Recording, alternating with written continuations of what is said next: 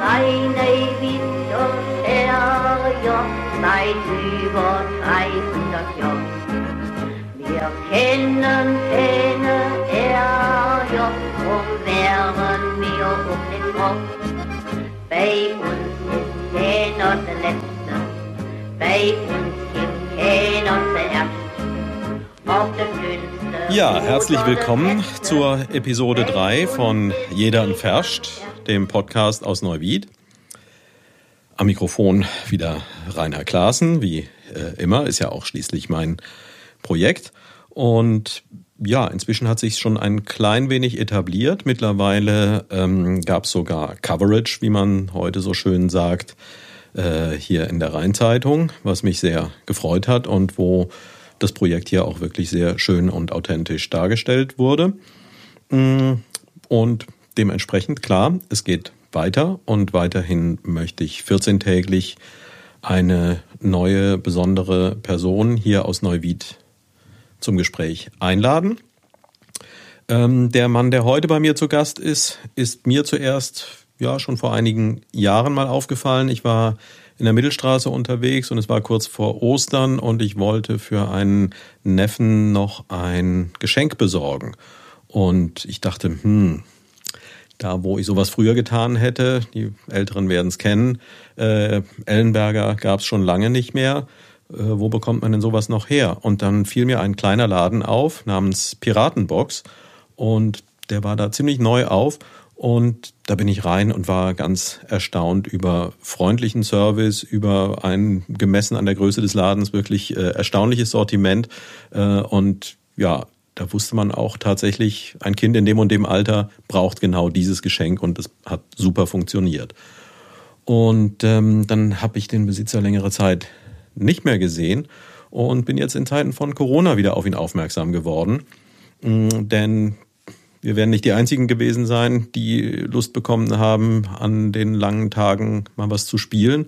Und bei uns war es Scrabble, was wir gerne spielen wollten. Und dann haben wir geguckt, wo bekommen wir denn sowas her? Und ja, wieder war die unkonventionelle konventionelle Lösung ähm, über die Piratenbox möglich, die inzwischen in neuen Räumlichkeiten etwas größer untergekommen ist. Und als dann nach wenigen Tagen dieses Spiel besorgt war und ich es dort abgeholt habe äh, und ich wieder festgestellt habe, einfach ein, äh, ja, ein auffallend freundlicher und kompetenter Mensch. Ähm, und das war wenige Tage nach der ersten Folge. Da habe ich ihn spontan angesprochen und gesagt, äh, Entschuldige, hättest du Interesse? Und, und ja, da habe ich wohl eine offene Tür, also zu dem Zeitpunkt war die Tür nicht offen, weil sie nicht offen sein durfte, äh, eingerannt. Und er sagte, ja klar, und ich freue mich, dass heute Daniel Faust hier bei mir zu Gast ist, äh, der Besitzer der Piratenbox in Neuwied. Hallo Daniel. Hallo Rainer, ich grüße dich. Äh, danke für die zahlreichen Blumen. Verspätet, beziehungsweise schon etwas länger her, sowie auch aktuell, ganz ehrlich. So eine, so eine kleine Rückmeldung tut immer wieder gut und beflügelt einen, denn dann auch weiterhin äh, im freundlichen Bereich zu bleiben, was das Begegnen der Mitmenschen betrifft. Das äh, habe ich mir irgendwann mal zum Motto gemacht, auch äh, schon vor meiner Verkäufertätigkeit, ähm, weil ganz einfach schon mal aus egoistischem Grund, so nach dem Motto, wie es aus dem Wald schallt, so schallt es auch wieder hinein.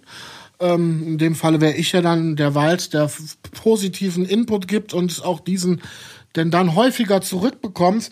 Ähm, auf der anderen Seite äh, kenne ich viele Leute, ähm, die sich das Leben einfach selber schwer machen, obwohl ich denke, dass wir hier in einem Bereich leben, äh, ähm, geografisch sowie auch kulturell oder sozial, wo wir alle recht zufrieden sein könnten und auch ein bisschen mehr Zufriedenheit ausstrahlen sollten, ohne den Zeigefinger auspacken zu wollen. Aber dieses habe ich mir zumindest dann zum Motto gemacht und versuche es beizubehalten. Bin froh darüber, dass das tatsächlich auch so ankommt. Äh, Ich kann das auch nur erwidern, weil es ist selten, dass man dann tatsächlich so ein positiv, direkt positives Feedback bekommt. Und alle Leute, die dafür keine Zeit haben oder in dem Moment gerade mal gestresst sind oder so, das soll jetzt kein Vorwurf sein. Ähm, aber bei dir war es mir auffallend auch, dass äh, ein besonders, also wir hätten ja direkt quasi uns nebenan in die Kneipe setzen können. Wenn sie den und zwei, offen drei hätte. Stunden, wenn sie offen gehabt hätte, genau. Zwei, drei Stunden ein bisschen quatschen halt so, ne? Ähm, Fände ich gut, wenn, wenn, wenn sich dann noch mehr Leute anstecken lassen würden, ganz ehrlich gesagt. Ne? Also ist ein Phänomen, was ich jetzt gerade äh, wahrnehme. Also vieles ist ja im Moment einfach etwas anders als sonst. Und äh, wir haben ja eben vor vielen Geschäften diese abgesteckten Schlangen, wo äh, am Boden die Markierungen sind. Und ja, da muss man jetzt eben wesentlich geregelter rumstehen, als das sonst der Fall ist und eigentlich auch in größerer Distanz und auch noch mit Masken auf. Und was passiert? Man kommt mit den Leuten ins Gespräch. Viel mehr, als das vorher der Fall war. Tatsächlich ist mir auch aufgefallen, beziehungsweise hat mich heute meine Mitarbeiterin darauf angesprochen. Ähm, es ist tatsächlich so, die Leute sind freundlicher im Moment. Man, man hat dieses größere Zusammenhaltsgefühl. Man, man, man, man, man überlegt auch vielleicht einfach nur so bei dem ganzen Stress, den man hat, ob man sich dann auch noch zusätzlich in irgendwelche Diskussionen reinbegeben soll. Und aus, aus einer defensiven Haltung, vielleicht einer rezessiven Haltung, vielleicht kommt es einfach, dass viele Leute automatisch auch etwas freundlicher sind. Ne? Ähm, Fände ich, fänd ich ganz gut. Ich glaube, da könnte, hätten ganz viele Kriege ausfallen können, wegen, wenn tatsächlich das so ein, ein menschliches Ding wäre. Einfach erstmal eine gewisse Freundlichkeit und, und, und Respekt ist auch dieses Wort, was die, was die Hip-Hopper gerne benutzen heutzutage und so, ne? Ich glaube, das ist aber damit auch ein bisschen gemeint, so, ne? Wenn man dem anderen zeigt, ich, ich toleriere das, ich bin interessiert, ich habe meine, meine Masche drauf, so wie ich das mache, aber ähm, ich respektiere ich nicht jetzt herabschauend, sondern auf gleicher Augenhöhe, äh, dann merkt man das und dann hat man auch direkt ein ganz anderes Gefühl teilweise zu seinem Umfeld, als wenn man mit Scheuklappen durch die, durch die Gegend läuft halt. Ne? Ja, und das scheint ja auch zumindest ein, ein Teil ähm, des funktionierenden Konzeptes zu sein, äh, mit dem es dir gelungen ist, Ja. In Neuwied, Ja, genau. äh, in der Mittelstraße, äh, über die sonst ja eben auch häufig traurige Nachrichten zu hören sind, Mhm. äh, einen Einzelhandel zu etablieren, der seit mittlerweile wie vielen Jahren? In Neuwied seit 2014, November 2014 haben wir eröffnet. Ich glaube, 8. November war das. Und ähm, das war kurz nachdem ich aus Berlin zurückgekommen bin. Das war nämlich, glaube ich, August 2014. Ähm, und da hatte ich aber in Berlin damals auch schon die Piratenbox anderthalb Jahre gehabt. Daher kommt übrigens auch der Name, weil das Geschäft in Berlin war so klein, dass man automatisch an einen Schuhkarton oder eine Box, wie auch immer, gedacht hat. Und daher kam dann die Idee, das Ganze Piratenbox zu nennen. Ich hatte vorher überlegt, irgendwie vielleicht, weil das vom, vom, vom, äh, von, von, der, von den Waren her auch gut gepasst hätte, sowas wie Space Area oder Space Box zu nennen, das Ganze. Ähm, aber Piraten ist denn dann doch generationsübergreifender äh, ein ne, ne Wort, wo, wo alle, auch insbesondere Kinder, weiblich sowohl auch männlich was mit anfangen können, denke ich. Es gibt ja viele weibliche Piratinnen auch heutzutage. Ähm, und diese Space-Geschichte ist auch vielleicht für ältere Generationen nicht ganz so bekannt. Ne? Außerdem kommt dazu, sag ich mal, Han Solo, Star Wars ist auch ein Pirat. Ende. Ja. Ne? Also hat das Ganze dann Piratenbox geheißen. Ähm, und das habe ich dann übernommen, obwohl wir jetzt tatsächlich nach dem dritten, nach dem zweiten Umzug im dritten Geschäft äh, keine Box mehr sind. Also das ist jetzt schon wirklich eine große Piratenhalle. Ja, wobei es trotzdem noch, also ähm, heute, inzwischen dürfen wir ja wieder, ähm, war ich dann zum ersten Mal auch drin in dem neuen Laden und ja, also was ist zwischen, zwischen Box und Halle, ist glaube ich noch ein bisschen Spielraum. Ich wundere mich ja auch immer über Kammerkonzerte. Ich nehme das, die Orte, wo die stattfinden, auch nicht unbedingt als Kammern wahr. Also, aber ich glaube, vielleicht könnte man von Piratenkammer sprechen. Ja, okay. Natürlich, es geht halt hinten bis hinten durch noch. Der Vorderbereich hat sich nur so, ich sag mal, um 25 Prozent vergrößert. Aber sicher, gut. Ich sehe das natürlich aus dem naiven Auge des, des Besitzers. Und äh, für mich ist das eine Halle inzwischen. Im Vergleich zumindest zu der Box, die wir in Berlin hatten. Ich glaube, das waren die komplette Fläche 48 Quadratmeter oder was, ne? Äh, inklusive Hinterraum und äh, Thekenbereich waren dann vielleicht 25 Quadratmeter Showroom oder Ausstellungsfläche, wie auch immer. Das ist schon ein großer Unterschied jetzt zu dem Bereich. Ich glaube, jetzt haben wir 60, 60, 65 Quadratmeter bis 70 Quadratmeter Ausstellungsfläche. Wenn man halt bis ganz hinten durchgeht, ähm, wo ja dann die Nerd-Sachen schon so ein bisschen auch zu finden sind halt. Ne? Also für alle, denen es noch nicht aufgefallen ist, ähm, wenn man jetzt von Heddesdorf, also vom Metropol herkommt, in die Mittelstraße reingeht, äh, so 100 Meter nach der Kreuzung mit der Hermannstraße auf der rechten Seite. Exakt, ja. Sollte nicht zu verfehlen sein, ist eine große Landkarte auf dem Haus ähm, und der Schriftzug Piratenbox ist ebenso dort angebracht. Ja. Ähm, klein bisschen, weil du hast es jetzt schon einfließen lassen. Du bist gebürtig aus Neuwied? Gebürtiger Neuwieder, äh, 76 im Elisabeth Krankenhaus geboren.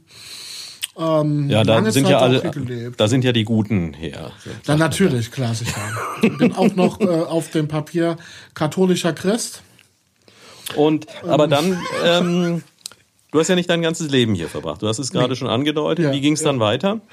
Äh, war recht bunt am Anfang, muss ich sagen. Und ähm, also, dass mal so ein Spielzeuggeschäft draus wird, hätte man nur erahnen können, wenn man meine Hobbys damals betrachtet hat. Ähm, die, ein oder andere Ex-Freundin weiß da sicherlich Bescheid, wovon ich spreche. Ähm, ich hatte auch damals schon mit, sag ich mal, 12, 13, 15, 16, 17 Jahren ähm, das Hobby Star Wars Figuren zu sammeln, teilweise aufzuarbeiten, ähm, einzuschweißen, also in diesen diesen Gefrier äh, ähm, Gefriertüten, die man da mit so einer Küchenschweißmaschine zusammenschweißen und luftdicht verpacken kann. Da dann diese Figürchen eingeschweißt und gesammelt, auf dem Flohmarkt getauscht, verkauft und sonst was. Ähm, das war die Geschichte, wo man dann hätte sehen können, dass ich, wenn ich da mein, mein Hobby durchgesetzt bekomme, vielleicht auch mal in die Richtung beruflich gehen könnte.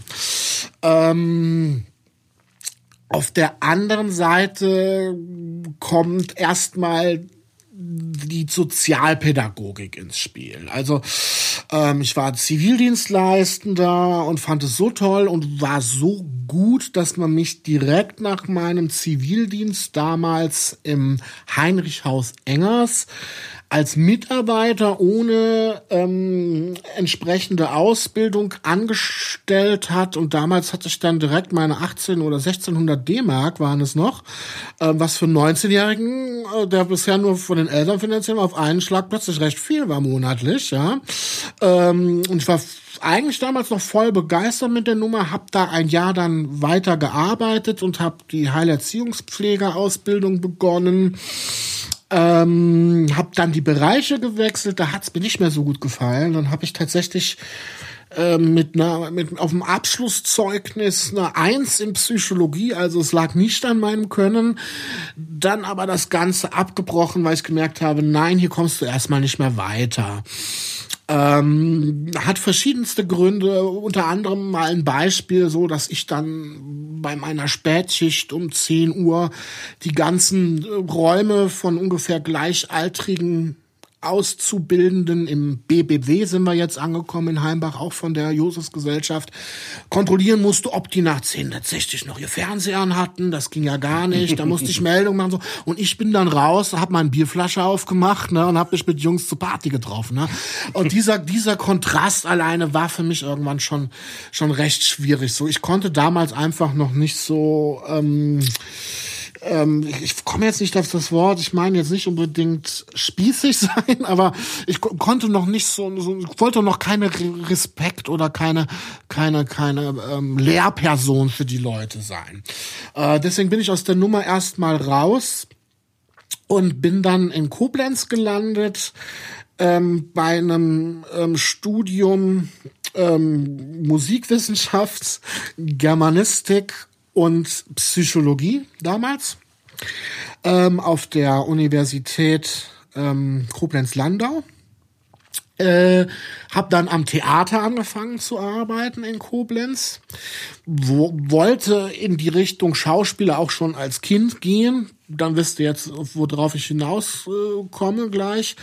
Ähm, weil das war auch schon in Kinderschuhen teilweise zu sehen, dass ich äh, der Klassenclown oder der derjenige, der die Bande angeführt hatte oder sonst wie immer so ein bisschen im Mittelpunkt stehen musste. Das bedeutet nicht, dass das der Grund ist, ein guter Schauspieler später zu werden, aber bei mir war es zumindest da schon erkennbar. Man fragte mich in der ersten Klasse, was möchtest du werden? Ich sagte Schauspieler oder Stuntman. Das hat ja nun wirklich nicht jeder gesagt und ich bin halt Schauspieler geworden dann im Nachhinein. Was damit begonnen hat, mit dem Studium eben erwähnt, ähm, also Germanistik, Psychologie und Musikwissenschaften in Koblenz. Dabei habe ich gleichzeitig am Theater gearbeitet, ähm, als Ankleider jedoch mhm. zu Anfang ähm, um da ein bisschen einfach in den Betriebprozess reinzukommen und habe dann immer geschaut, ob man nicht nebenbei mal eine Statistenrolle für mich hätte. Ne? Ähm, als Einkleider hat man sehr gut verdient, 12 D-Mark damals, oder da waren es schon Euro, glaube ich, 12 Euro die Stunde. Und du hast die ganze Zeit nur gesessen, hast gewartet, bis die Leute irgendwann mal hinter der Bühne vorkommen und ihre Klamotten bringen, die du dann halt zur Wäscherei bringen musst und am nächsten Tag dann auslegen muss, dass die Leute diese Klamotten an der richtigen Stelle liegen haben. Ne? Also da kannst du froh sein, dass du nicht bei der Freien Bühne Neuwied arbeitest. Wir hatten ja Boris Weber hier zu Besuch, denn äh, da die zu zweit spielen und jeder sehr viele Rollen hat, ich glaube, da hat der oh ja. Ankleider deutlich mehr zu tun. Wobei da, Boris auch sicherlich. erzählte, äh, dass er sehr viel sich auch selbst umzieht.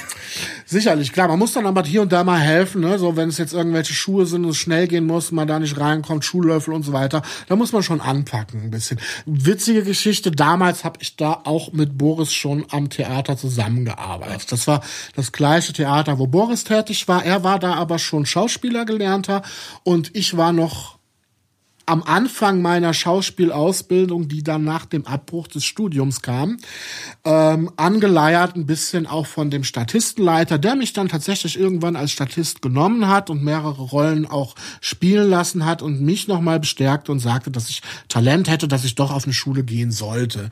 Also habe ich dieses Studium wieder abgebrochen, bin dann auf die ähm, ähm, Theaterakademie Rheinland-Pfalz in Montabaur und habe dann da recht spät mit 26 das Schauspielstudium angefangen. Mhm. Ja. Ähm, zu der Zeit habe ich aber noch am Theater gearbeitet und habe in dem einen oder anderen Stück tatsächlich mit Boris dann zusammengearbeitet, entweder als Statist auf der Bühne oder als Ankleider ähm, von ihm und der Mannschaft. Da erinnere ich mich noch dran, das war zum Beispiel damals das Weihnachtsstück Pipi Langstrumpf. Da habe ich dann die Jungs angekleidet. Ne? Und bei, ich glaube, bei, bei äh, dem, dem Cyrano de Bergerac, das lief damals, da habe ich dann einen Diener gespielt im Hintergrund und er hat da auch schon eine, eine größere Sprechrolle, meine ich, drin gehabt in der Nummer. Ja, er hat da auch ähm, eine schöne Anekdote aus dem Zusammenhang äh, erzählt, als er hier zu Gast war. Also für alle, die diese Folge noch nicht gehört haben, unbedingt mal reinhören. Das ist die Episode 1. Und ich bin hier ja heute etwas überrascht, weil als ich mich dafür entschieden habe, dich zu fragen, äh, wusste ich ja gar nicht, dass du eben auch in diese Richtung eine Ausbildung hast. Und äh, von daher kann ich heute wieder sagen, du machst es mir leicht, denn ähm, ja, jemand, der es gewohnt ist, bis in der Öffentlichkeit zu stehen, äh, da hat's man als Host dann auch ein bisschen leichter. Ähm, vielleicht in dem Zusammenhang, ich habe gerade über die Anekdote gesprochen, ähm, hast auch du aus deinem Bühnen, oder wir kommen gleich noch drauf, auch aus deinen Filmerfahrungen raus, irgendwo eine Situation gehabt, wo du noch heute sagst, also bitte die, die äh, am meisten Highlight ist, wo du sagst, oh Gott, lass nie wieder so etwas in meinem Leben passieren? Ähm, leider sehr, sehr viele. Also zum Glück sehr, sehr viele. Ne? In dem Moment möchte man natürlich dann am liebsten nicht vor Ort sein, wo man gerade den Mist produziert oder beteiligt ist. Aber ähm, doch, da gibt's viele witzige, witzige Geschichten. Also ähm, jetzt muss ich ja eine mal raushauen, ne? Ja. primär, primär. Also ähm, irgendwann kam es dazu, dass ich dann nach Berlin gezogen bin und mich im Schauspiel größtenteils um, um Film, Fernseh und Werbung und Studentenfilme, also alles Technischere so ein bisschen gekümmert habe und nicht mehr so auf der Bühne war. Und äh, da hatte ich irgendwann den Jackpot, ne? Also es ist ja so, bei, bei Werbung wirst du am besten bezahlt. Mhm. Das war, weiß ich nicht, ob sich das die Leute vorstellen kann, aber natürlich haben die Jungs am meisten Geld. Ne? Ähm, und wenn es um Fernsehwerbung geht und dann internationale Werben, Werbekampagnen, da sind schon äh, mehrere zehntausend Euro drin. Ne? So, mhm. also ähm, deswegen ist es dann ein Jackpot, da die Rolle dann zu bekommen, weil bei solchen Castings werden dann Minimum mal 100 bis 500 Leute gecastet. Ne? Mhm. Ähm, dieser Jackpot bei mir war dann Nivea Men. Ähm, das war damals die Sensitive-Kampagne. Mhm. Ich war dieser, dieser, dieser Kerl, der nackig von der Klippe. Nein. das war ich nicht. Nein, ich war, ich war ein Bauarbeiter, der ähm, seinen Bart falsch gepflegt hatte, weil er Nivea sensitiv nicht benutzt hat. Was für ein äh, Fehler. Natürlich, ja. Also seitdem benutze ich auch nur Nivea sensitiv. Schönen äh, Gruß an Nivea. Gibt's denn noch Alternativen? Nicht, dass ich wüsste, oder? Ich habe ehrlich gesagt keine Ahnung. Ich ähm, äh, ich, das ich selten. Schick, schick denen nachher eine Rechnung. Mhm. Wir, wir, wir, wir einigen uns noch rein, bitte. Ja. so, ich weiß, wo du wohnst. nee, ähm, ne, und, und dann musste ich mich kratzen und wie es der Teufel will, an dem Kran war halt eine Abrisskugel befestigt und ich komme mit meinem Ellbogen beim Kratzen an den Hebel dran, die Abrisskugel kracht aus ihrer Verankerung und kracht in einen Porsche rein halt. Ne? Ich stehe dann doof trottelig auf den Ketten des riesigen äh, ähm, Baggerkrans. Ich habe keine Ahnung, wie man sowas genau nennt. Ähm, und gucke in die Kamera und mach so, oh, ne, so. Und das war's. Da gab's sehr viel Kohle für und das Ganze haben wir in Lissabon gedreht und das Ganze haben wir an einem Tag gedreht, ähm, von 7 Uhr morgens bis 17 Uhr nachmittags und ähm, das Ganze geht 15 bis 20 Sekunden. Ne? Ja. Ähm, wenn man da jetzt den Vergleich mal sieht, 15 bis 20 Sekunden in so viel Stunden zu drehen, steckt da eine Höllenarbeit dahinter. Das glaubt man kaum. Ne? Also ähm, an Wiederholung, an kleinen Einstellungen, Mimik, Gestik. Äh, man musste mir neue Hebel reinbauen, dass ich überhaupt mit meinem kurzen Arm, sie haben sie länger sich vorgestellt, an den Hebel drankomme in dem Enkel von der Kamera, also in dem Winkel. Ähm, ne? Also im Grunde wird alles so zurechtgebaut an diesem Drehtag, dass es auch wirklich realistisch aussieht. Ähm, der echte Kranfahrer war dabei, ist mit mir in diesem Kran, hat mir den Kran gezeigt, was ich alles benutzen kann und so was, wo welche Hebel und so zu Anfang, bevor die Ersatzhebel reingebaut wurden. Und ähm, ich wusste nicht, ob ihr das wusstet, also ich wusste es bis dahin nicht, aber so ein Kran, der hat der funktioniert mit mit Pneumatik. Mhm. Also ähm, verschiedenste Sachen, die der Kran braucht, die Anzeigen etc. pp. Das wird über Luftdruck gesteuert. Ja. Ähm, und wenn der Kran ausgeschaltet wird, ist immer noch ein Rest Luft in den Betriebsschläuchen oder was ja. auch immer genau. Bitte steinigt mich jetzt nicht, ihr Kraningenieure. Äh, ich versuche es irgendwie bildlich wiederzugeben, ja. Drin. Und äh, was mache ich, wenn ich an meinen Drehort komme, wie ich das kannte? Erstmal, um für mich und alle das Eis zu brechen, erstmal alles anpacken, alles bewegen, alles machen. Ich packe die Hupe an. Und ich weiß nicht, ob ihr wisst, was so ein Kran für eine Hupe hat. Das ist ungefähr so ein Ozeandampfer. Ne? Das war morgens um 7 Uhr in Lissabon, der Tonmann dem sind die Ohren geplatzt. Der hat rumgeschrien. Ich habe den ganz Lissabon geweckt mit diesem Kran, ähm, weil noch ein Restdruck auf den Schläuchen war und der Kranfahrer mir nicht gesagt hat, dass das so doch sein gelassen werden sollte halt. Ne? Ähm, ich hochroten Kopf erstmal da raus, mich entschuldigt bei allen, dem dem dem dem, dem Tonmann versprochen äh, äh, Bier und so weiter und so fort, kommt nicht mehr vor und so. Das war eine super super unangenehme Geschichte halt. Ne? Gerade weil es eine Situation war, die haben mich alleine diesen Star aus Deutschland dann vielleicht oder den für den Tag der Star oder die Hauptfigur und ich war der einzige, ich war jetzt nicht mit mit, mit Freundinnen, Bekannten oder mit, mit anderen Schauspielern, mit denen man sich irgendwie diese, ja, ja, wäre mir auch passiert. Also das war alleine mit dieser ganzen Mannschaft und hau direkt so einen daneben. Damit war das Eis aber gebrochen, muss ich sagen, im Endeffekt. Ne? Und der, der Porsche wurde dir am Ende nicht von der Gage abgezogen? Der wurde mir nicht von der Gage abgezogen. Das war, glaube ich, auch das teuerste, was sie da in der Werbung produziert haben, neben meiner Gage, ähm, weil das war dann tatsächlich alles ähm, Computer, VI halt, ne? Also nennt sich das? Ähm, CGI. Mhm. Ne? Grafik halt, ne? Computergrafik. Ähm, der Porsche war echt, aber der kaputte Porsche war komplett Computer erstellt und das hat man in der Werbung hinterher wirklich nicht gesehen. Also geht natürlich auch schnell so eine Nummer, wenn die ja. Kugel reinkracht. Ne? Das haben sie nicht in Zeitlupe gezeigt, sondern Echtgeschwindigkeit gelassen. Ähm, vielleicht ist es deswegen auch nicht so dann aufgefallen. Halt, ne? ja, das war eine witzige Geschichte auf jeden Fall. Obwohl es gibt eigentlich immer immer so eine Nummer sag ich mal, beim Dreh, ähm, dass man da, das sind auch so die Sachen, man wartet teilweise manchmal schon auch richtig drauf, dass sowas passiert, damit, damit man sich so ein bisschen bei Laune halten kann und so. Gerade sag ich jetzt mal bei, bei Theater, Sachen, also in, in Berlin hatte ich halt den Loriot gespielt, das war, ähm, der, das, das nannte sich, äh, äh, ähm, die, die Skala, freie Skala Berlin, glaube ich, nannte sich das. Ähm, und da haben wir in, in, in, in einem, in einem 100-Mann-Theater, das hieß Coupé-Theater, haben wir dann äh, Loriot aufgeführt. Das haben wir 52 Mal gespielt im Jahr. Ähm, und nach dem 30. Mal ist man da schon hingegangen, so ähm, etwas sehr routiniert und manchmal auch genervt, noch nee, kein Bock heute oder so. Das passiert dann schon mal. Sobald du aber mit den anderen Verrückten dann in der Garderobe bist und deine Proben hast und die Witzchen losgehen, der eine den anderen dann vom Spiegel nachmacht und so, ne?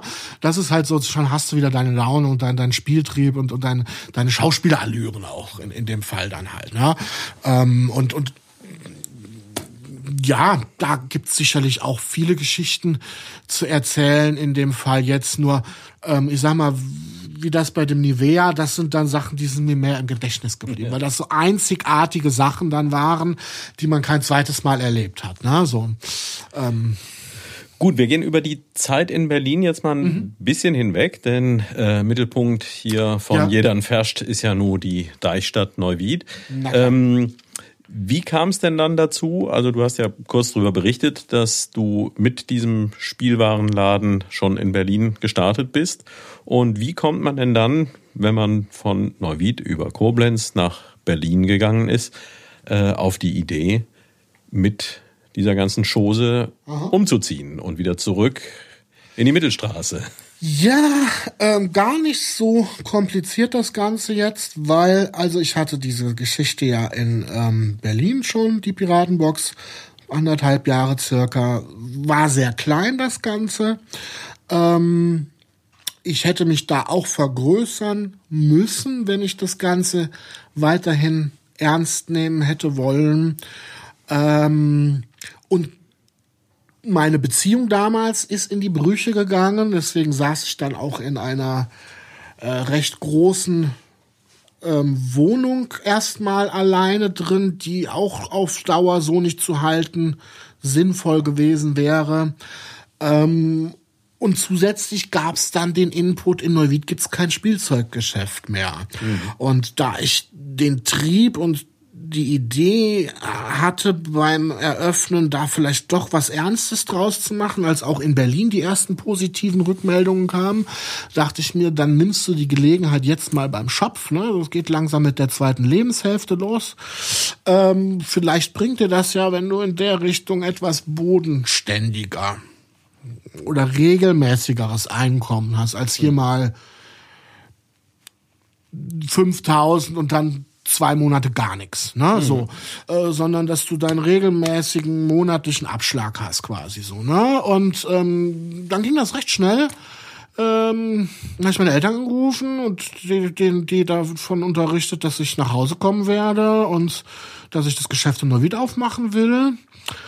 Ähm, dann ging das innerhalb von ein, zwei Monaten, auch mit der Kündigung dann hat das alles recht gut funktioniert. Man hat es dann noch offen stehen lassen, aber man konnte dann trotzdem auch Nachmieter finden und Nachpächter auch finden für beide, für die Privatwohnung sowie auch äh, die, die gemietete Pachtfläche. Und ähm, das ging recht schnell alles. Ich bin dann, bin dann mit, mit einem Umzugsunternehmen, die ich da organisiert habe, mit der Privatwohnung und mit dem Geschäft direkt gleichzeitig mit zwei LKWs sind wir abends losgefahren. Ich war dann morgens in Heimbach, aber im Elternhaus. Da ist nämlich genug Platz, um sowas unterzustellen. Die LKWs kamen dann morgens eingetrudelt und dann haben wir erstmal alles unten in den Keller äh, geladen in Heimbach in dem Haus und, ähm, ja, eine Woche später oder zwei Wochen später, dann habe ich die Mittelstraße 76 gefunden, wo die Piratenbox dann zuerst war. Ähm, also das heißt, zum Zeitpunkt, als du aus Berlin raus bist, hattest du hier noch gar keinen wirklichen Standort. Du hast einfach deine Ware mitgenommen und ja. gesagt, da findet sich schon was. Ja, sicher. Na klar, sicher. ne? Also es hieß, es sind viele Leerstände in Neuwied. Das war ja damals dann auch schon so ein Thema. Ich denke, es ist in jeder Kleinstadt ein Thema, ne? dass ja. es viele, viele Leerstände gibt und dass man da vielleicht mal das Ganze wieder ein bisschen pushen könnte. Äh, so auch in Neuwied, damals schon, wir reden jetzt von vor sechs Jahren halt, ne? Mhm. Äh, und damit habe ich mir da keine Sorgen gemacht, was zu finden. Ne? Und wie, wie hat sich das denn dann dargestellt? Weil ein Argument, das ich verschiedentlich höre, was eben für den Leerstand mitverantwortlich ist, äh, dass oft die Rede davon ist, dass die Immobilienpreise eben dennoch sehr, sehr hoch sind. Und zwar so hoch, dass man das nicht unbedingt erwirtschaften kann, mhm. so dass selbst wenn jemand eine gute Idee hat, äh, er dann sich schwer tut, die umzusetzen. Wie stellt sich das für dich dar? Ist das so oder ist das nur an einigen Stellen so? Das ist ähm, sicherlich relativ. ähm, ähm, zunächst mal war es bei mir so, dass ich aus Berlin gekommen bin und so eine Lage in der Größe vergleichbar mit der alten Piratenbox in Neuwied, der Mittelstraße 76, äh, hätte sicherlich Minimum das Doppelte in Berlin mhm. gekostet, wenn nicht das Dreifache. Daher war das erstmal für mich nicht die große Rechnerei, weil in Berlin hätte ich ja auch das Risiko eingehen müssen, eventuell dann vielleicht noch um einiges mehr erstmal investieren zu müssen. Der Mieter, ähm, herzliche Grüße an Axel Wöckner, ist mir da auch sehr entgegengekommen, muss ich sagen, indem er mir die ein oder andere Geschichte auf Raten gelassen hat, etc. pp. und gesagt hat, wir gucken, wie es sich entwickelt und so, äh, auch ein bisschen entgegengekommen ist mit der Miete dann.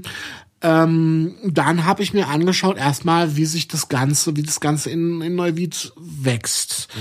Ich hatte schon einige Rücklagen natürlich auch am Start von der Schauspielerei in Neuwied und dadurch, dass ich dann erstmal zu meinen Eltern gezogen bin ins Haus unten in so eine so eine Einliegerwohnung halt, bin ich da auch um die Miete rumgekommen. Deswegen war da finanziell, sag ich erstmal ein Polster, um zu, um das Risiko dann dementsprechend mal zu wagen und zu sagen, komm, wir wir ähm, nehmen die Nummer jetzt mal und gucken erstmal, wenn es nach einem Jahr nicht funktioniert, kommen wir aus dem Vertrag wie gesagt, dann schneller raus, wie, wie normal. Und äh, dann, dann gucke ich weiter, ob ich wieder mehr Schauspiel intensiviere oder das Ganze äh, online intensiviere, weil das habe ich in Berlin auch schon teilweise online die Sachen verkauft. Ne?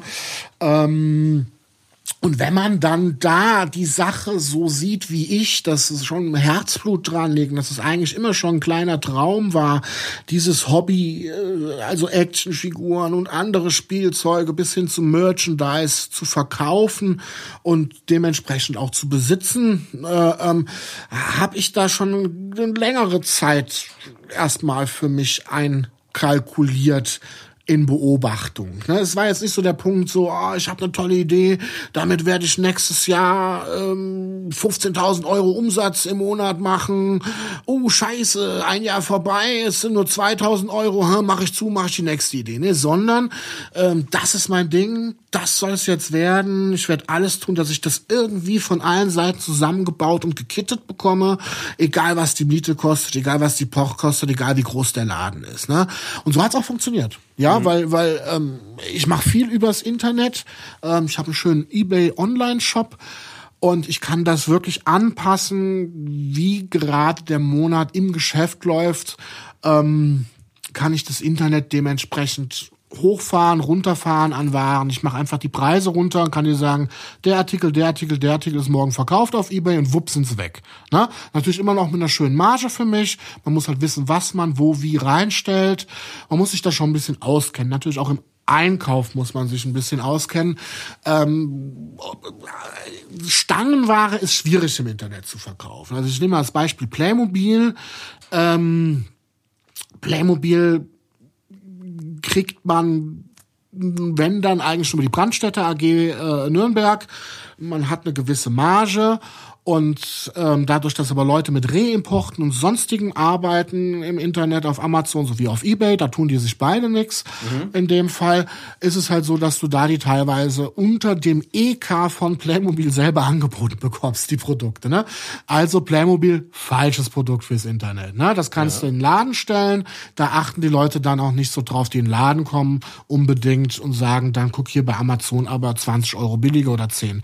Ne? Denn bei mir ist es so, dass an der Tür ja auch steht, alle Preise sind verhandelbar, weil tatsächlich diese großen, ähm, diese großen Spannbreiten manchmal äh, unter den Preisen sind, dass es auf Amazon tatsächlich 20 Euro weniger kostet ähm, weil einer hingegangen ist, einen Reimport gemacht hat und jetzt äh, vielleicht zwei Euro pro verkauften Ding verdient. Da muss man aber überlegen, der hat 10.000 davon gekauft und schon hat er seine 20.000 wieder äh, ne, okay. ne, Umsatz. Ja, Das kann ich mir in der Piratenbox nicht leisten. Ne? Mhm.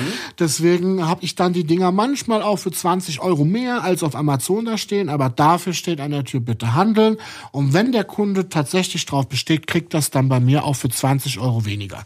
Wenn ich das mit allem machen würde, könnte ich nicht existieren, keine Frage. Ne? Aber darf man da auch ein bisschen drauf vertrauen, weil gerade im Moment ist ja auch viel von Solidarität die Rede und das ist ja auch sehr wünschenswert und ich spüre es gerade an manchen Stellen und zumindest ist es eine Aussage, die viele Leute treffen. Aber stehen Sie dann auch dazu zu sagen, ich unterstütze den lokalen Handel und ich stelle mich jetzt hier nicht aufs Teufel komm raus hin und ja. sage, ähm, das muss aber mindestens genauso günstig sein wie eben bei dem Versandhändler ja. äh, oder passiert das doch.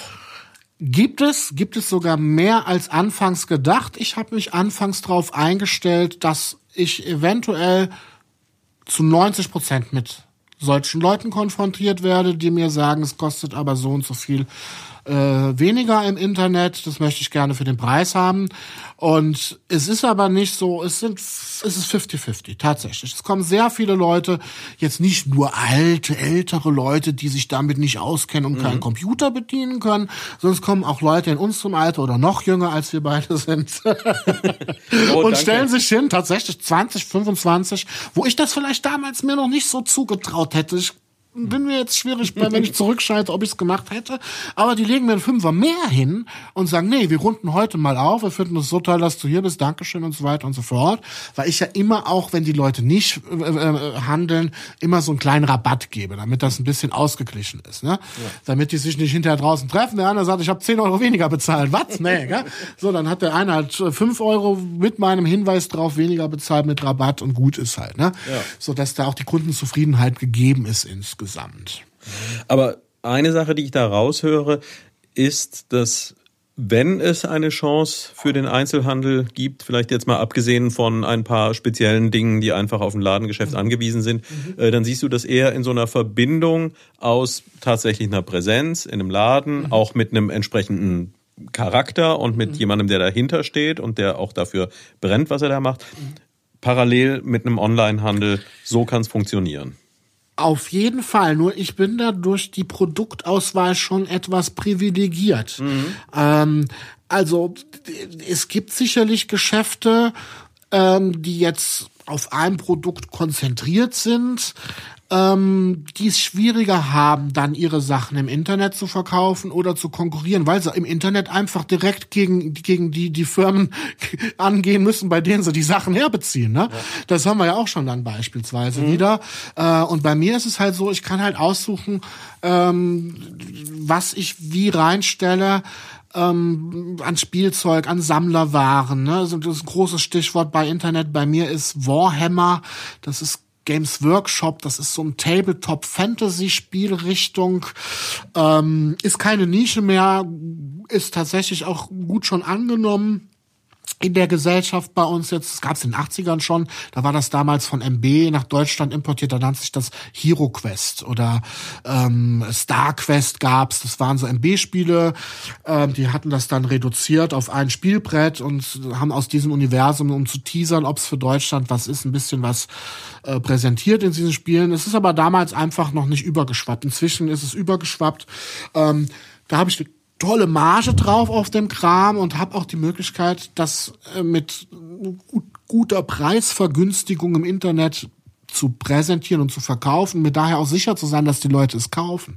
Mhm. Na, also äh, da habe ich tatsächlich meine, meine ungefähr, naja, sagen wir mal, wenn wir mal rechnen würden, ich hätte die Hälfte. Ne? Das Ding kostet 100 Euro, unverbindliche Preisempfehlung dann habe ich immer noch meine 20 Euro so gesehen Umsatz, wenn ich es denn dann zur Not für 70 raushaue. Ne? Und 70 wäre halt der Punkt, wo ich weiß, dass ich es mindestens für verkauft kriege. Wenn ich also mal Not am Mann für, für, für die Pacht am Ende des Monats hätte, würde ich die Dinge auf 70 stellen halt. Ne? so, so ungefähr funktioniert das. Das kannst du halt nur nicht dann machen, wenn du jetzt zum Beispiel nur Playmobil hättest, ja. äh, wo du eh schon über dem EK vom Internet hast. Wer kauft dir das denn dann ab, wenn du es wenn du's bei einem Klick weiter für 20 Euro weniger kriegst im Internet? Internet. Obwohl du siehst, es ist vielleicht ein Privathändler, aber es ist ja natürlich, Internet ist, ist inflaniert ein bisschen, das Ganze zu einer Unpersönlichkeit. Ne? Klar. Ja, und lässt sich natürlich für viele Produktgruppen, also da ist vielleicht Spielzeug und speziell dann auch die Sammlerware. Ja. Äh, wir werden es heute gar nicht mehr schaffen, darauf einzugehen. Ähm, was du da für Besonderheiten hast, aber ich kann es wirklich nur jedem äh, ans Herz legen, äh, tatsächlich, also selbst wenn man sich jetzt nicht für einen Einkauf interessiert, äh, einfach mal reingehen und sich da mal umschauen, äh, denn speziell äh, ja der hintere Bereich, äh, da gibt es Sachen. Ich habe heute war ich mit einem Freund unterwegs, wir waren ein bisschen uns hier umschauen und äh, er hat sowas Schönes gesagt. Das ist manchmal kommt es einem so vor, als man würde durch den Wald gehen und dreht irgendwo einen Stein um und findet darunter ist noch ein ganzes Universum. Ja, und äh, ja, daran cool, fühlte ich mich dann Dankeschön. sofort erinnert, als ich Super. in die Piratenbox reinkam, wo ich davon ausgegangen ja. bin, ähm, ja, hier gibt's halt ein paar Brettspiele und hier gibt's vielleicht ein bisschen was für die ähm, äh, für die Kinder äh, zum Machen und Playmobil und so Sachen, wie du sie schildertest. Und all das gibt es eben tatsächlich auch und das, was es nicht gibt, wird eben auch besorgt. Äh, aber wenn man da noch ein bisschen dahinter guckt, dann entdeckt man plötzlich Dinge und äh, ja, tatsächlich Sammelartikel. Also es gibt ja viele Sammelticks, aber über diesen hier wusste ich noch herzlich wenig. Wunderbar. Äh, ja. Nämlich, dass Leute äh, tatsächlich bereit sind für äh, Spielzeug, das bisher nie zu seinem eigentlichen Einsatz gekommen ist, nämlich original verschweißte Figuren, die irgendwann, äh, ja zum Teil sind die ja fast so alt äh, wie zumindest du, für mich gilt es nicht ganz. Ja, ähm, 77, und so, 70, 75 kommt schon vor. Ja. so lange in ihren Packungen äh, da vor sich hergeschmort haben und die dann heute einen Gegenwert haben von na, also bei mir ist das teuerste zweieinhalbtausend eine Figur. Das ist aber ein Einzelstück, äh, wird auch nicht das sein, was ich jede Woche verkaufe. Ja. Ähm, das steht schon denn dann eine längere Zeit. Ne? Aber für jeden, der dazu keinen Bezug hat, der steht davor und sagt, eine Art Museum tatsächlich. Ja. Ne? Wir haben unsere Vitrinen hinten, die Sachen sind da alle drin versteckt. Das geht nicht nur mit den Figuren. Ich habe teilweise auch Videogames der ersten Generation da. Ähm, ich bearbeite das auf auch teilweise. Ich, ich renoviere das förmlich oder oder poliere das wieder auf, ich, repariere einiges da. Das ist schon so ein, so, ein, so, ein, so ein kleines Museum. Witzigerweise kurz in dem Zusammenhang noch eine Anekdote. Wir haben einen Kunden, der ist bei uns, weil der ist auf uns durchs Flipper-Museum aufmerksam geworden, weil die mhm. aus dem Flipper-Museum wussten auch, was ich da treibe irgendwie. Und da sind wir so eine kleine gegenseitige Empfehlaktion eingegangen. Und der ist jetzt Stammkunde bei uns, der kommt aus Rösrath. Nee, nee, aus, ähm, nicht Rösrath aber ähm, was anderes in der Nähe von Köln. Ich bitte das zu entschuldigen gerade. Äh, und kommt dann einmal im Monat rein bei uns und kauft mal was, guckt mal was, bringt mir mal was mit, was er tauschen will oder so. Weil das doch einer so aus dem Fachgebiet ist halt. Ja. Ne? Und äh, das Ganze ist auch nicht so voneinander zu trennen, sondern das ist für mich eine, eine, eine Melange ähm, die zusammengehört. Ne? Mhm. Weil, weil ich habe dir heute gezeigt, es gibt Figuren, die sind eins zu eins genau so gearbeitet und fabriziert wie die Figuren, die ich von 1977 da habe. Und wenn man die nebeneinander hält, kann man es erst nicht unterscheiden. Im Gegenteil, man denkt, die neuere Version wäre die ältere, weil sie da am Rand extra so Retro-Spuren drauf gedruckt haben, dass das den Charakter einer alten Figur bekommt, ja. Obwohl das halt 2020 fabriziert ist. Jetzt bezahlst du für die von 2020 20 Euro und für die Figur, die dasselbe Figur ist, aber zertifiziert meistens mit Grading aus den 80er oder 70er Jahren, bezahlst du deine 2000 Euro dann. Ne? Da ist dann halt, da ist der Sammler gefragt und ein Auge gefragt für. Ähm, es gibt natürlich auf dem Bereich viele Fakes, viele nachgemachte Nummern. Äh, eine andere witzige Geschichte ist, also diese Figuren haben ja auch meistens Waffen. Ne? Und ähm, so eine Waffe kannst du heute, Stichwort 3D-Drucker, natürlich ganz einfach nachmachen. Ja. Ohne Waffe ist so eine Figur, selbst wenn man sie aus der Packung hat, ähm, schon auch ihre 50 bis 100 Euro manchmal wert. Äh, beziehungsweise nein, ohne Waffe bis 50 allerhöchstens, aber mit Waffe dann vielleicht kommen wir auf die 100. Dann lohnt sich schon so, die ein oder andere Waffe mal zu produzieren, weil diese Dinger sind ja zwei, drei Zentimeter groß. Und wenn man als Kind was verloren hatte, dann waren es erst die Waffen und dann die Figuren. Ja. So, was denkst du, wie viel Re Repros, also Reproduktionen dann da auf dem Markt sind, da gibt's natürlich einen Test. Ja, du holst eine Tasse, mit, füllst die mit Wasser, legst dann eine Waffe, die dir als echt angeboten wird, oben auf das Wasser drauf. Die Waffe, die untergeht, ist eine Originale. Und die Waffe, die schwimmt, ist eine 3D-Reproduktion, die definitiv nicht zu der Figur gehört. Und schon weißt du, dass du doch nicht so viel bezahlen musst für die ganze Nummer halt. Ne?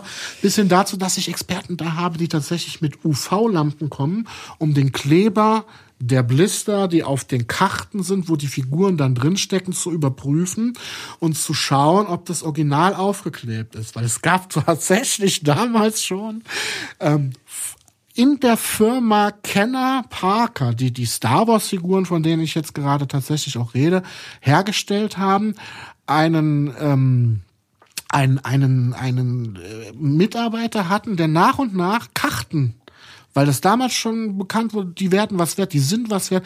Der hat diese Karten, wo die Figuren draufgedruckt, also draufgeklebt sind, hat die zur Seite gehen lassen, hat die Blister, also diese Plastikblasen, wo die Figuren dann drin sind, und die Figuren.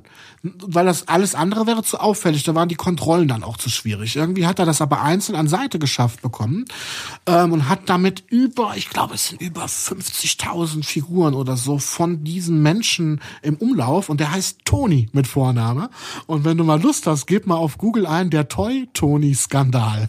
Okay. Den gibt's halt wirklich, ja. ähm, weil der ist zu Hause hingegangen mit seiner Familie, hat die Figuren alle draufgeklebt selber ähm, und hat die verkauft. Im Grunde hast du also die Originalfiguren nur nicht Fabrik eingeschweißt. Ähm, an manchen Figuren erkennt man die Stelle, wo so eine kleine Rundung ist, da hat die Frau dann das Bügeleisen angesetzt, falsch. Kein Witz. Ja, also da sind wir wirklich genau an dem Punkt, was ich sagte, also dreh den Stein um und du findest darunter ein, ein eigenes Universum. Äh, sehr faszinierend. Ähm, wir, wir kommen schon äh, langsam dem Ende entgegen oder gar nicht mehr langsam. Ich glaube, wir sind schon beinahe wieder drüber. Äh, eine Sache, die ich mir, äh, nee, zwei habe ich noch, die ich mir feste vorgenommen habe für heute. Das eine, mh, hm, ja, du gehörst ja zu denen, die eben die Fahne der Innenstadt hier etwas hochhalten. Mhm. Ähm, hast du eine Idee, weil es ist ja tatsächlich so, wenn man da durchschlendert, das wird langsam schwierig. Mhm. Ähm, es ist nicht schön, das anzusehen, dass so viel leer steht. Mhm. Ähm, was machen wir denn langfristig mit so einer Innenstadt? Weil ich glaube tatsächlich die Chancen, äh, dass die in absehbarer Zeit sich wieder so füllt, wie sie vielleicht mal in den 70er Jahren gefüllt gewesen ist, äh, die, die, ein Traum, ist ein, ein Traum wäre es. Aber ja, ja. ich, ich glaube, die Welt ist eine andere geworden. Und äh, mal abgesehen davon, dass es äh, vielleicht noch ein paar Mitstreiter gibt, die ähnlich aufgestellt sein könnten wie du, mhm. ähm, wenn die Vorstellung, fünf Jahre in die Zukunft zu gucken mhm. und es wäre positiv gelaufen, aber nicht positiv im Sinne von eine Wunderfee, die da alles verzaubert mhm. hat, sondern es gibt eine positive Entwicklung. Wie könnte dann für dich diese Innenstadt aussehen? Tatsächlich primär vielleicht wieder etwas mehr Kulturstätten. Und jetzt die dann aber nicht nur einer gewissen Kategorie Menschen gefällt, sondern die mehr für alle zugänglich sind wenn man da jetzt zum Beispiel das Deichstadtfest nimmt, das ähm, die Food Rally nimmt, äh, Schokoladenfest nimmt, dann sieht man ja, zu diesen Festivitäten ist was los. Also brauchen wir etwas, was sowas nicht in der Größe, in dem Maße, aber was, was das täglich etabliert. Was sich auch mit dem deckt, was ich tatsächlich für Erfahrungen bei mir in der Piratenbox mache. Wir sind für viele Leute eine soziale Anlaufstelle. Ähm, wir haben bestimmt 10 bis 15 Leute, die Minimum einmal in der Woche regelmäßig vorbeikommen, einfach nur um zu quatschen, weil sie nichts Besseres zu tun haben, weil sie keinen Ort haben, wo sie gerade hingehen können, wo sie sowas bequatschen können. Ähm, ob es jetzt über Filme ist, ob es Karten sammeln ist, ob es Figuren sammeln ist. Da gibt's viele Leute, die Bedarf haben, da vielleicht einfach mal irgendwo sich zu treffen. Ne? Also ich habe Kids, die spielen mit solchen Karten. Ähm, was machen die? Die kaufen die Karten bei mir und setzen sich am Rhein auf, auf eine Bank. Jetzt inzwischen ist der Laden so groß, die können sich dann bei mir reinspielen, reinsetzen und da spielen halt. Ne? Ähm, wo ich denke auch, was ich intensivieren will, weil wir auch Spieleabende anbieten wollen in der Piratenbox in den nächsten Jahren und auch eine Regelmäßigkeit anbieten wollen, dass man sowas organisiert. Vielleicht der Oliver ähm, mit seinem mit seinem 66 Minuten mhm. ähm, äh, ähm, diese diese Live Live Rollenspiel ja. ne sowas zum Beispiel sowas tut Neuwied gut ähm, und jetzt bräuchte man vielleicht noch die ein oder anderen Ort einfach, wo auch jüngere Leute sich mal treffen können. Jetzt nicht nur in diesem Big House, was dann schon wieder abgelegener ist von der Stadt selber, sondern sowas muss auch in die Stadt. Und auch die ein oder andere Diskothek oder Musikveranstaltungskneipe fehlt definitiv in Neuwied. Das Tricks war wunderbar. Ich denke, wenn das Tricks noch da wären, wäre, würde man das auch teilweise an Geschäften und Population in Neuwied merken. Egal wie, wie verrückt oder naiv sich das jetzt anhört, so so eine kleine Sache bezogen, ne? Mhm. Oder zumindestens zwei, drei Sachen in der Richtung. Ich denke mal, wenn der eine hier mal wieder probiert, den Schweizer Keller mal wieder neu aufzumachen, mhm. das ist dann für die Leute, ja, hm, mal wieder, aber wenn da irgendwie mal drei, vier Instanzen zusammenarbeiten ja. oder man sich über sowas Gedanken macht, dass solche Lokalitäten mal gezielt gefördert und aufgebaut werden wieder, ne? Dann äh, denke ich, wird das andere einfach nachrutschen. Ähm, das ist aber natürlich nur eine Vermutung von mir. Ne? Also wenn ja. ich Koblenz durch die Altstadt gehe, wenn wir das ähnlich in Neuwied hätten, wüsste ich nicht, warum das Neuwied schaden würde. Jetzt kommt natürlich dazu, das muss man dann auch wissen, da muss man natürlich auch akzeptieren, dass dann vielleicht nachts manchmal um drei Uhr auch an Stellen, wo man es gerne mitten in der Stadt leise hätte, dann Stress, Randale und Krach ist. Das gehört auf der anderen Seite dann leider auch wiederum dazu. Ne? Gerade im jungen Alter, im jugendlichen Alter, wenn man sich ein bisschen äh, ausprobieren will und so, dann kann es natürlich auch mal passieren, dass dann da unschöne Sachen nachts passieren, ähm, wo man aber nicht die Priorität meiner Meinung nach setzen sollte, sowas komplett aus der Stadt rauszulassen, draußen rauszudenken oder die Leute deswegen nach Koblenz zu verfrachten. Alle, ja. ne? Also ja, und ich habe schon den Eindruck, es gibt auch den einen oder anderen, der das oder die das vermissen. Ähm, also du siehst eine Zukunft da eher durch eine Mischung eben aus Einzelhandel und im weitesten Sinne Kultur. Kultur, ja. Will da meinen Teil mit der Piratenbox auch äh, für beisteuern wir werden dann da sicherlich auch mal, eben war einer da, der meint, was ist mit Trinkspielen? Ich so, haben wir eigentlich noch nicht dran gedacht, aber mal gucken, vielleicht machen wir auch mal ein Trinkspielabend. Ne? Ich habe auch schon hier und da mit der ein oder anderen Gastronomie gesprochen, ähm, ob jetzt mit, mit, mit, mit äh, Martin oder mit Altun oder mit Heiner, mit beiden Heiners, ne? Mhm. Turm Heiner oder, oder Heiner vom, vom American. Ähm, alle waren auch im Grunde bereit, ähm, äh, ähm, so ein Spieleabend bei sich in Zusammenarbeit mit der Piratenbox zu veranstalten. Das war halt noch damals, als ich eine Piratenbox hatte. Da hatte ich ja keinen Platz, sowas selber zu machen. Aber es war eigentlich dann immer problematisch. Der eine hat gemeint, ja, äh, aber um acht Uhr müsst ihr alle weg sein, weil dann habe ich Kunden, die zahlen was. Du hast eh nur Leute, die bringen, äh, die bringen ja Getränke selber mit, ne? Der andere hat gemeint, ja, aber nur sonntags. Ich sage, wer kommt denn sonntags aus dem Loch, ne? Äh, unter 20 und geht spielen irgendwann. Die sind froh, wenn sie montags morgens wieder rauskommen, ne? Äh, und so weiter. Und so, so solche Geschichten. Und jetzt habe ich dadurch, dass ich die größere Fläche habe, die Freiheit, sowas selber mal anzu, anzubieten. Und da schauen wir einfach mal, ob da in nächster Zeit vielleicht die Piratenbox auch noch so eine kleine einmal im Monat oder zweimal im Monat Kulturanlaufstelle wird, wo dann, wenn es auch nur 10 bis 15 Leute unterkommen können, vorangemeldet und auch ihren Spaß in Neuwied haben. Ob die jetzt aus den Stadtteilen nach Neuwied kommen oder vielleicht sogar aus Koblenz oder sonst woher halt, ne? Weil Schön. dieses Event halt dann auch angeboten wird. Und noch ganz kurz, um eben zu sagen, vielleicht wäre es schön, wenn man irgendwie mal was findet, noch mal so, so, dass jetzt ich nicht der Einzige bin, wo tatsächlich Leute zwischen 12 und 20, also Kinder und Jugendliche, sich nachmittags mal hin verirren als Highlight in Neuwied. Auch in der in, in der Woche oder, oder äh, zu normalen Zeiten, wo keine Ferien sind oder so, dass man da mal sich was überlegt, neben dem Big House vielleicht in der Stadt auch was zu machen. Ähm, äh, ne, diese Sache von dem Oliver Grabus geht ja auch schon in die Richtung, können auch Jüngere rein und so, ne? Ja. Und irgendwo einen Ort organisiert, ähm, ein Jugendcafé oder sonst was, das wäre da auch sicherlich, gibt bestimmt irgendeinen tollen Menschen da draußen, der sich dafür mal opfer, opfern würde, sowas mal als, als Experiment zu wagen in der Stadt Neuwied. Ne? Und, und schon hätten die zwei Anlaufpunkte, wo sie nachmittags rumrocken könnten halt. Ne? Ähm, junge Leute sehen das halt teilweise anders. Ich denke mal, bei jungen Leuten brauchst du sowas, um die Produktivität zu fördern. Ne? Ja. Und bei mir aus den 60er, 70er Jahren oder bei dir, ne, wir hatten ja eher so eine Nummer, wo man, wo man das sehr voneinander getrennt hat und es teilweise sogar verantwortlich dafür gemacht hat, dass man weniger arbeitet, wenn man mehr Freizeit hat. Ne? Mhm. Und da gibt's ja heute nur dieses berühmte Wort äh, Work äh, Life Balance. Life Balance ne?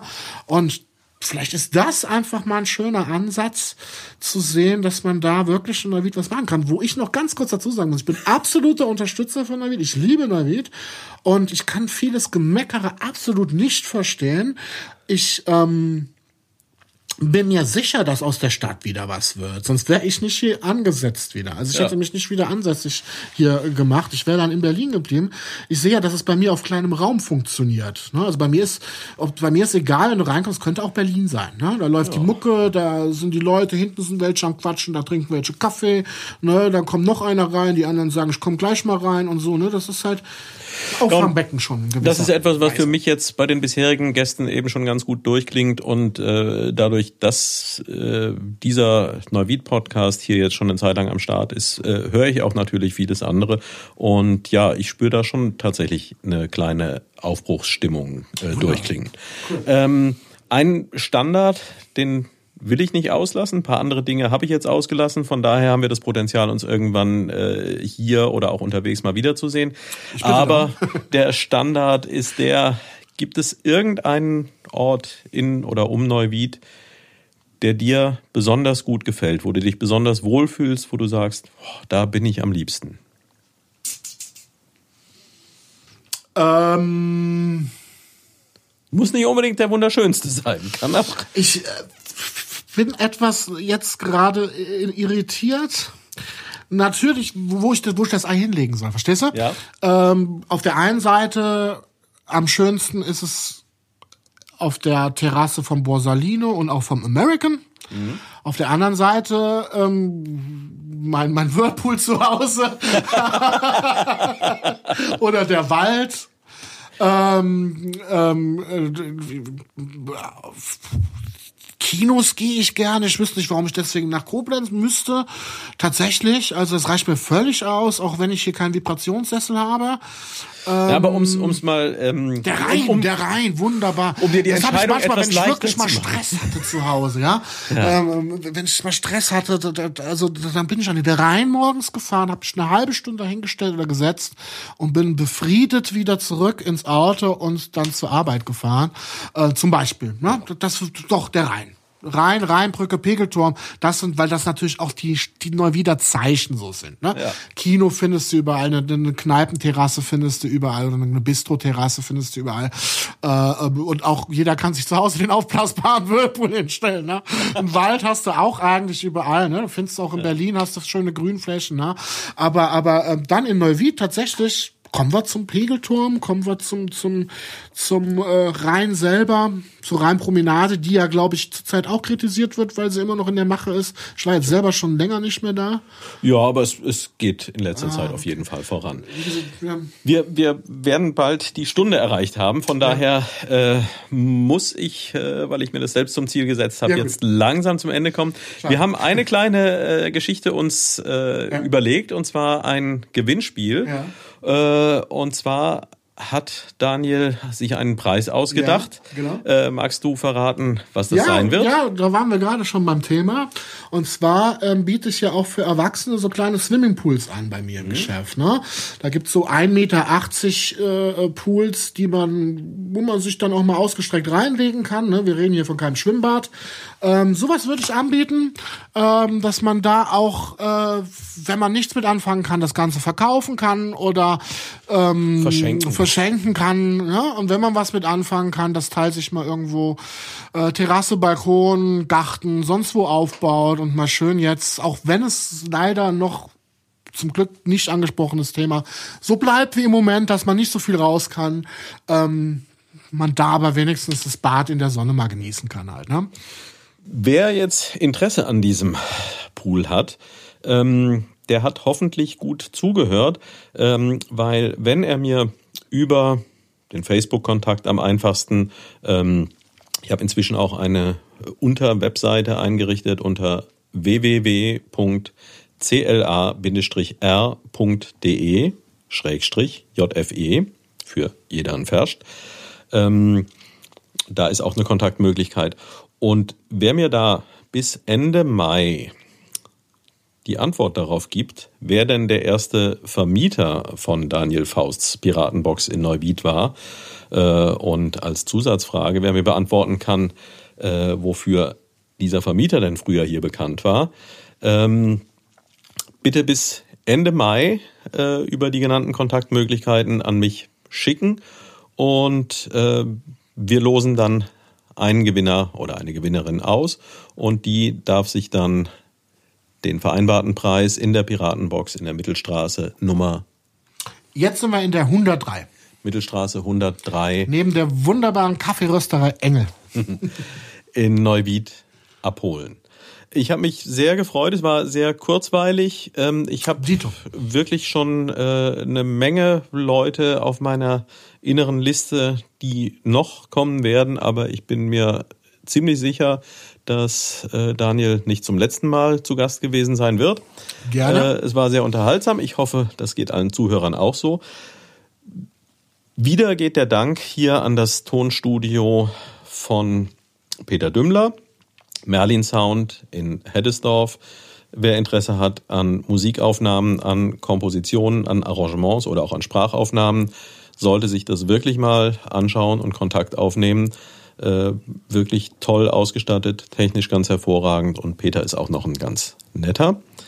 Ähm, nichtsdestotrotz habe ich mir auch jetzt äh, bastel ich an der Möglichkeit, auch mobil aufzunehmen. Das heißt, wenn ihr Vorschläge für zukünftige Gäste habt, äh, die nicht unbedingt ins Studio kommen können oder wollen, oder welche, die vielleicht an so einem besonderen Ort sind, wo es dann auch einfach sinnvoll ist, die Aufnahme vor Ort zu machen, dann sollte das jetzt auch bald funktionieren. Also haltet euch nicht zurück mit Vorschlägen. Das war's in der dritten Episode von ihr dann ferscht. Ich hoffe, es macht euch genauso viel Spaß wie mir. Und tschö, Sölte Klaasens Rainer. Macht euch gut. Falls das noch genehmigt ist. Ja, klar.